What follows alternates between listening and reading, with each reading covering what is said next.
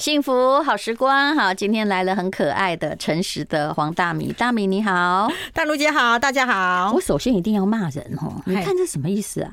推荐人哈，什么 JoJo 大师兄李新平、威廉、资深会威爷，哎，你是不八卦哟？我八卦，还是说我的知名度没有这些人高？不是，你看我讲话好酸哦。不是，不是，不是，找我推荐是怎样？会死吗？没面子吗？我们两个这么熟，你这态度不好。我跟你讲，我就是跟你很熟，我知道其实你不喜欢跟人家一些无微博。嘿。你这什么态度啊？就是你人家问我，我都说推荐，但是我不写序啦，因为那个应酬文章没意思。对，你也没有叫人家写序啊。哎，我不喜欢别人帮我写序，我从来没有叫人家写过序。哎，我也是。对，呃，除非人家自动写。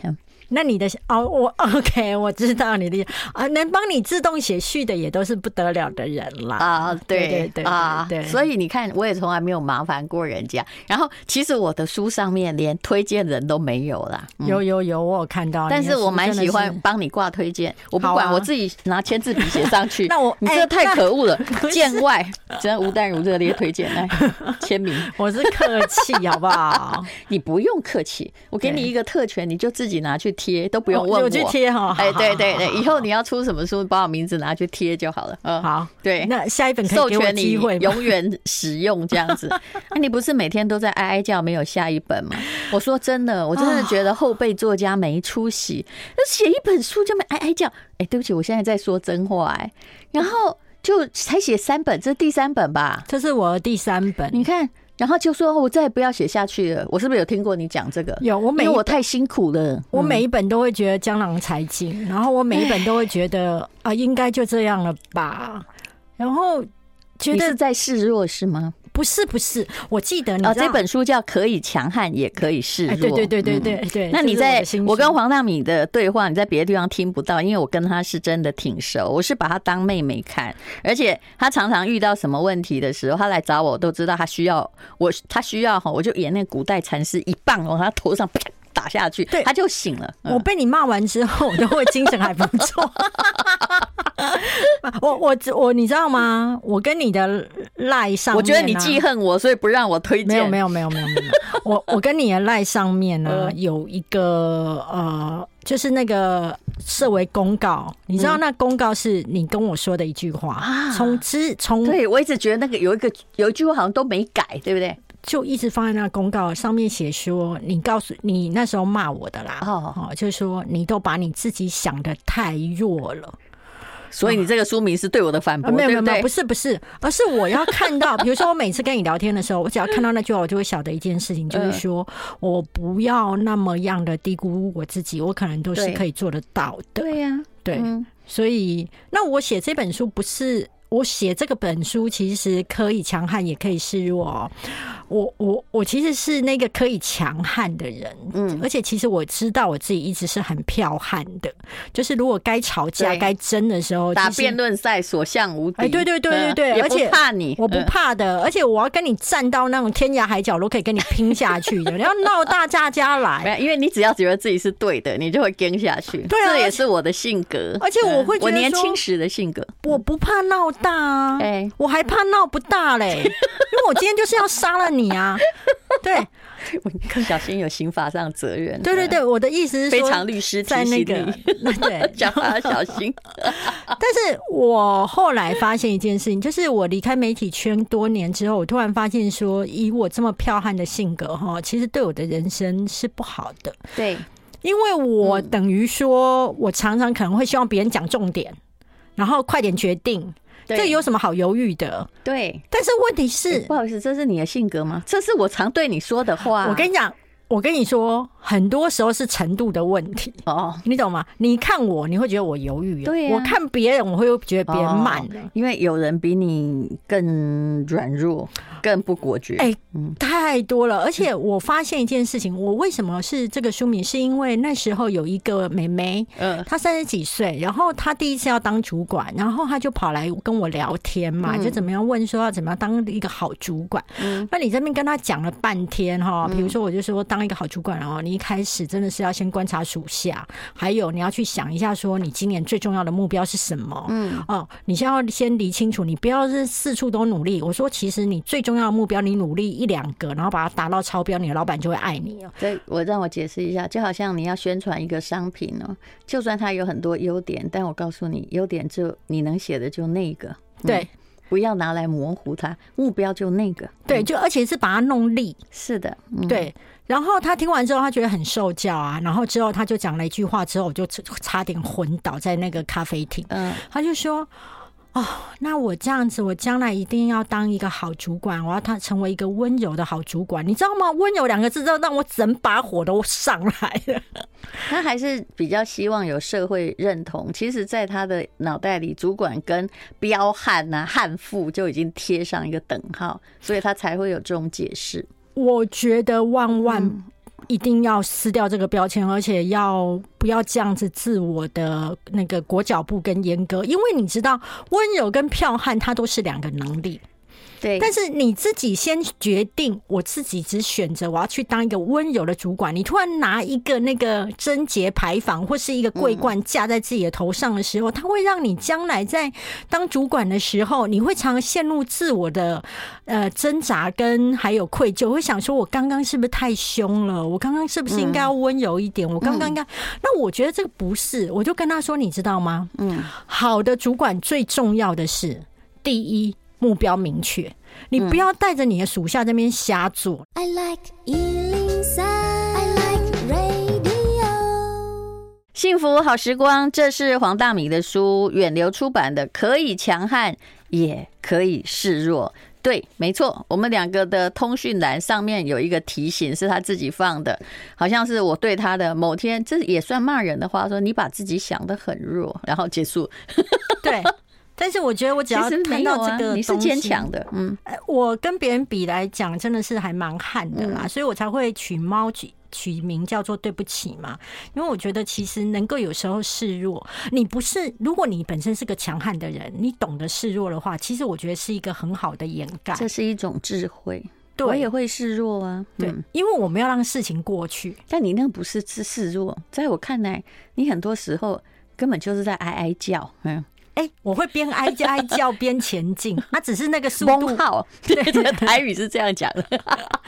不要崩号，那个往前的速度，你会觉得你不，你会觉得我应该可以再快一点，怎么会这么慢？嗯，对。但是我去看别人，又会觉得别人太慢了。呃，所以我很觉得很多时候是程度的问题。你要不要放弃那个比较心？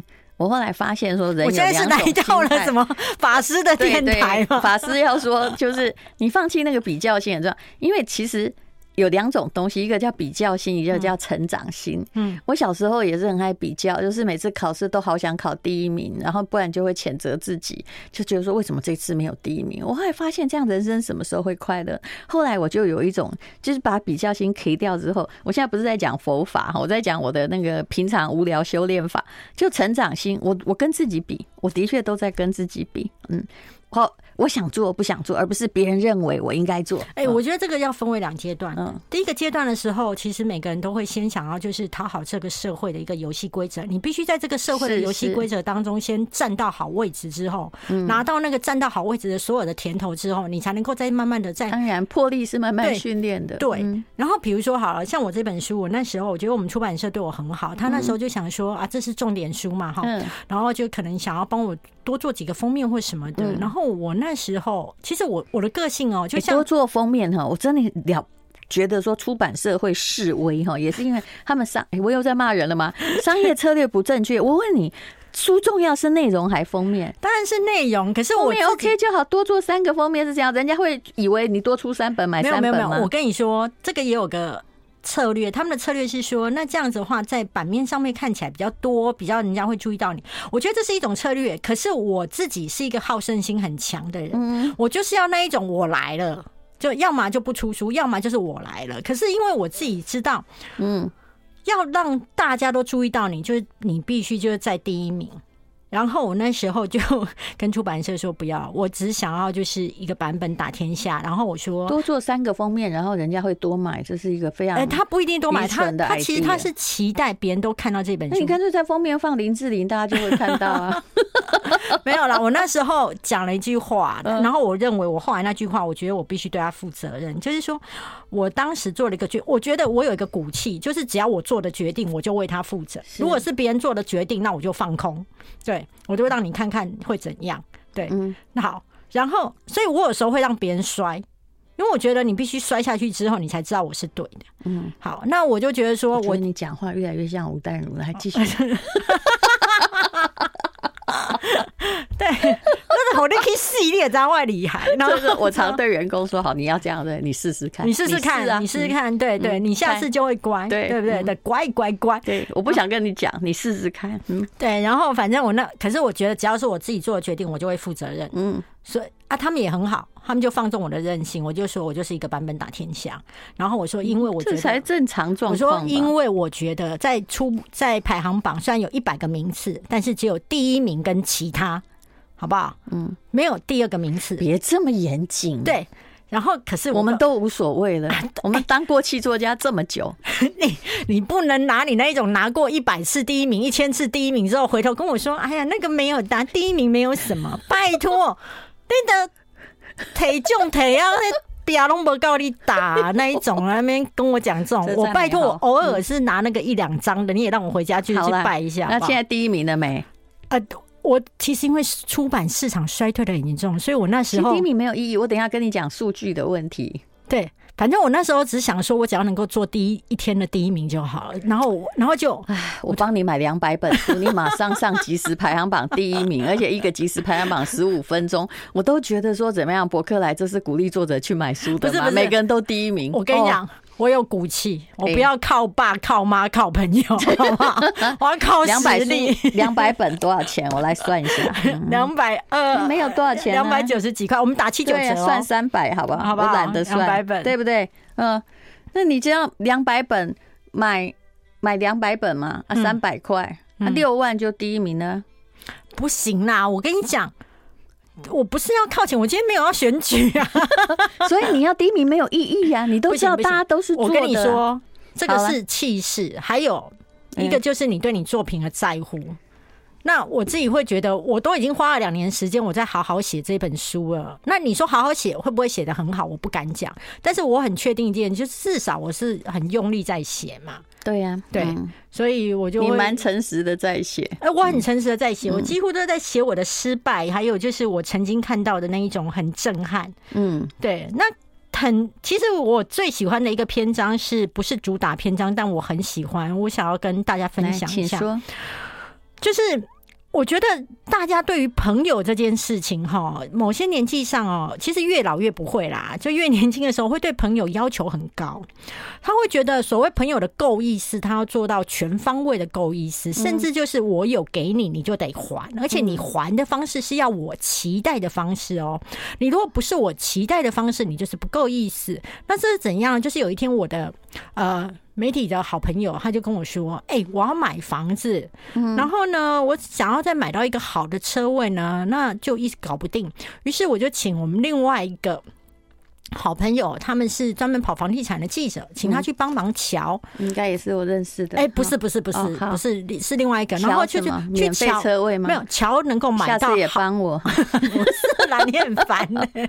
然后就瞧到一个比较好的。”那个楼层，还有就是什么电梯旁边那种车位是什么了？然后他去跟他讲的时候呢，这个跑房地产的记者就跟他说：“啊，这家建设公司的老板呢，可能就是不太喜欢这样什么，就讲这样。然后呢，我这个跑社会线的记者就回来跟我骂说：‘哎，他什么意思啊？他要他他就算他觉得不太可能，他也好歹去帮我试一试。是他一下子就跟我说不行，哎。”这也太不够意思了吧？他要不要想一想？当时候他缺钱的时候，是我借他的。嗯、他们家出事。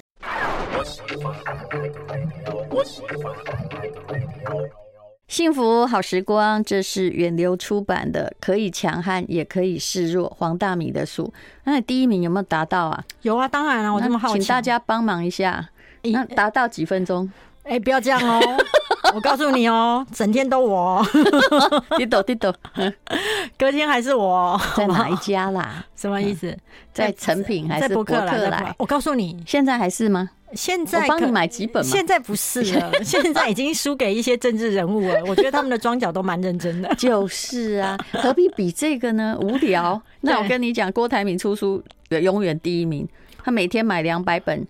也都可以报税小事儿，哎，可是我要说，我曾经在我上一本书就有提到，其实我对于这件事情呢，是曾经有过调试的。就是我以前会觉得说，所谓的公平，就是应该是建立在实力去买书嘛，卖书。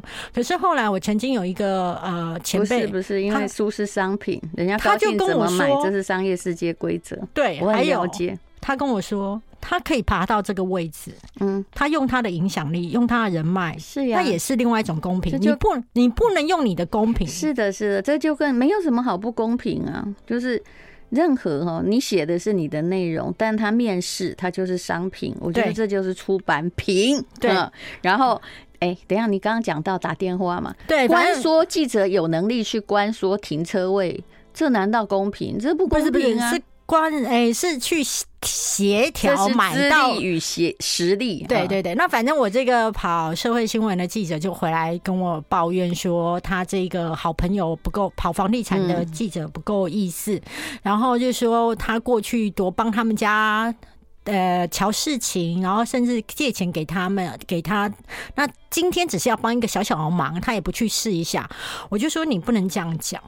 我说，也许他有他的难处，嗯，也许他跟这个房地产的这一家建商就本来就不好。他先告诉你状况啊，这家并不好瞧，对，因为你瞧是要把别人瞧掉。如果你是一个后进者的话，人家搞不好早就定了呀。对，所以我就说，你知道吗？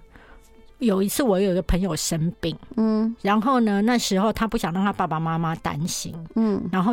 他问了好多人都不能去照顾他，嗯，只有我可以，嗯，然后我去照顾他的时候，他就跟我说：“我觉得你真的是我朋友当中最够意思的。”嗯，我就跟他讲：“我说我不是最够意思的，我刚好是天时地利人和之下，所以我可以来够这个意思。”我说：“今天，因为我那时候是在大学工作，时间上是比较自由的，对，而且你做这件事只是基于一个人的道义，其实对。”就算不是他，是别人，你刚好有空，你也会做呀。我也会。嗯、然后再来就是说，我说如果我以前在新闻部工作，我今天就算跟你再好，嗯、我也没有办法来帮你，就是你开刀什么来陪你。我说，所以你知道吗？我们对于朋友，嗯，我们应该要允许他有说不的空间。当然呢、啊。然后你也不要觉得谁对你就不够意思，因为我们也不可能面面俱到。做到别人认为我们、嗯、认为我们的所谓的有情有义。有一个人哈，当一个人只是知道啊，别人有，你就可以跟他索求，或者是我要看你怎么对得起我，那我觉得你做人就非常非常失败。你把这自己当成宇宙的中心了，那你这个 case 可以另外再说。假设说哦，现在其实黄大米蛮有钱的，然后你就来跟他。第一个假设都不成立，你反正已经有了，为什么跟你借一百万你不借我呢？对不对？可是那我常遇到这种人，就是人家不帮他，他充满了恨。呃，这就是。可是我可以跟你讲，如果你不帮他，他就充满恨的人，这个也不值得交，因为啊，他觉得全世界都欠他的。你知道我在这书当中也有提到我借钱的事，因为我那时候要买房子，嗯，然后呢，其实我大概头期款呢，大概是欠了大概两百万，嗯，然后我就跟朋友借。那其实我的收入，我的人品。我的收入是稳定的，然后我的人品是好的，就刚好缺那两百。对，也许下个月就多了两百可以还，对对之类的。然后，可是你知道吗？而且讲真的，我跑不了啊，我跑不了。然后，可是即便是这样，能够借我钱、愿意借给我钱的，大概就是五根手指头是是还太多，嗯，还太多。那那我当时内心有一点不错了，是，是能够借我钱的人其实很多，都是银行。哦，真的？那你更不错。我从来不跟人开口，能跟银行开口，干嘛跟人开口？对，可是我当时没有办法跟银行，因为你知道房子这种东西，就是如果你这时候再去调信贷，会影响到你的贷款。那我跟我发现，就是我其实借不太到。那我心情上有没有沮丧？有，可是。后来我心里的想法是说，这个叫做己愿他利，你不应该是用你自己的期待、你的心愿，然后你觉得别人必须帮你，你才能够达到，嗯，这样是错的。所以我就会觉得这本来就是我自己的事。然后再来，我觉得这些朋友不借我钱的朋友，他们有没有在跟我认识的这十几年来对我有很多够意思的事情呢？我觉得有，嗯，那。你到底打了几通电话？我觉得应该有七八通吧。哦，那如果是我打这个电话，我一定会跟我会，你知道我是会马上说什么，会给你多少利息，我一定讲清楚。嗯，对，我觉得这样也干脆。就好像如果我叫别人帮我做事，多少钱，我一定先讲清楚。对，从不模糊。嗯、我我觉得这样也干脆，对，这样最好。嗯、对，然后可是后来借给我钱的朋友也蛮好的。就是，他就跟我我我我跟他讲说，哎、欸，我跟你说，我要跟你调一笔钱，而且金额不小。他就跟我说多少，我说一百，然后他就跟我说，我就要跟他解释我要干嘛。嗯，他就跟我说，你不用跟我讲，嗯，你账号给我，嗯，那我就给你，嗯，那你要干嘛，那是你的事，嗯，那。我觉得他有这种魄力，嗯，那我下次他账号也给我，我要把你的账号也给他了。那我觉得这是恩情，嗯，但是这是一个特例的恩情，你不能够把每一个朋友都要求。当然啦，对，有的人他根本手上也没有那个给你啊，对，而且他，而且我要说一件事情，他不给我也应该，那个钱是他的，所以。你必须允许你朋友可以说不，你们的友情才会长存。是的。那 I like 103, I like radio。那在可以强悍也可以示弱这本书，我刚刚就问黄大米说：“你知道我最里喜欢你里面写的哪个故事吗？”对啊，呃，他马上就猜出来了，就是那个跳火圈的故事。对，我说。我欣赏的人有一些特质，也许他做的是一件蠢事，但是他超勇敢的做这些蠢事，我就会觉得说，哇哦，原来人生就是由一堆无聊的蠢事、有趣的蠢事所组成的啊！他这么勇敢去做蠢事，我还是应该替他拍手。来，你讲那个跳火圈的，我应该说他有一个起源啊，就是反正我那时候，我本来以前是记者嘛，然后现在后来当公关的时候，就会发现我会被那个记者骂。嗯，记者就骂我，可是他可能骂完我之后，就发现后来知道我是黄大明，所以他就把赖上面骂我的话都回收了，怕你写出来，对对之类的。然后反正那时候我就把这件事情跟我以前在新闻部很大的主管聊，他就说哦。当公关之后被记者骂是很正常的。他说我有一次啊，去当那个某个候选人的一个操盘手，这个公关操盘手。那个候选人你知道吗？当候选人，如果你本身很弱，没有媒体要报道你的，是你每天就是站在路边拜票什么之类都没有人理你的。你必须做一些让别人看到你的事情。对。然后他那时候甚至就是去攻击那个声势比较高的，然后声势比较高的都不会回应他的，就会觉得今天我回应你就拉低了我，本来就是，对，不要像小狗在那边乱咬哈，就是。你知道吗？你理他干嘛？就变成人跟狗在对骂，对对对，所以所以那种声势高的是连被骂他都不会理他的。好，那他他就觉得很烦了，因为他背后其实有一些金主嘛。那金主就会觉得说啊，你怎么没有能见度？对，你没有能见度，你今天是到底有没有在选认真的？因为大家都说你选好玩的。嗯。然后之后呢，我错，他跳了火圈，我还都不知道他是谁。对，我朋友那时候操盘他的公关就也很头大，就问他说：“你有没有什么兴趣啊？或是你有什么才华？什么让大家看，让大家可以看到。”他就说：“我我会跳火圈，就是然后他就说，如果我是公关，你跟我讲，我眼睛也会这样说。真的，我没有就眼睛一亮，就说跳火圈。你是说马戏团那种狮子跳火圈跳火圈吗？他说对，他说因为我有练过体操什么之类的。然后他就说哦，那如果你会跳火圈，你就会有版面。”对。然后，但是呢，因为你身为一个公关操盘手，你要帮他分析利弊。他说这场记者会一定会大成功，而且一定会有 SNG 车。我们可以讲说，我们是为了理念而跳，好不好？但是呢，我要告诉你，今天如果你很政治就是个火圈呢，不是？你今天如果顺利跳成功。好不好？你是在政治版面，嗯、你如果跳失败，烧到自己，而 且大家都在笑你，对，你就会上社会版。嗯、然后呢，医疗线的记者还会再帮你做一条配稿，就是当你就是身上着火了，那个叫社会之不良示范。对对，还有要怎么样来医护，就是突然就是被火烧到，然后他。分析完之后，他就问候选人：“冲脱泡盖送，对对对，出来对，所以就会变成说，你跳成功在政治版，跳失败在社会版跟生活版，那可能大家都会当笑话看，不管哪一版都是当笑话看。那他就问那候选人说：‘你确定你要跳吗？’他就说：‘OK。’他怎么样都想要有版面，因为他觉得有版面就有机会。对。”好，那也没别的专长了。嗯、对，结果那新闻稿发出去啊，那记者们就疯狂啊，本来都不会鸟哦，不不会鸟这些里的精神总部，就突然就打电话来问说，什么时候？那个你们那个跳火圈哦，大概会跳几次？然后从几点开始跳？那我们大概连线从什么时候开始连？然后这对，而且我告诉你，报社还派那种最会捕捉刹那的摄影师来。好，那来了之后，反正大家就这样子。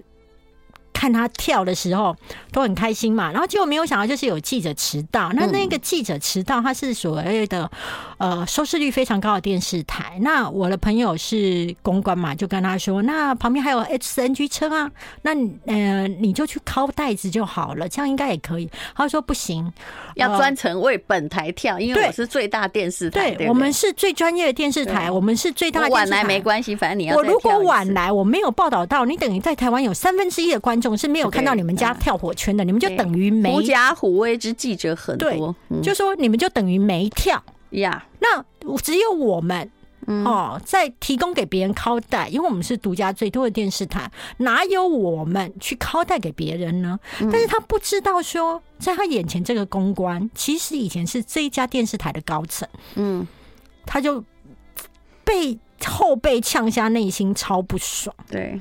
他就说：“不好意思，我们家候选人这个是有危险性的，真的是没有跳一次成功的，就不知道下一次会不会失败。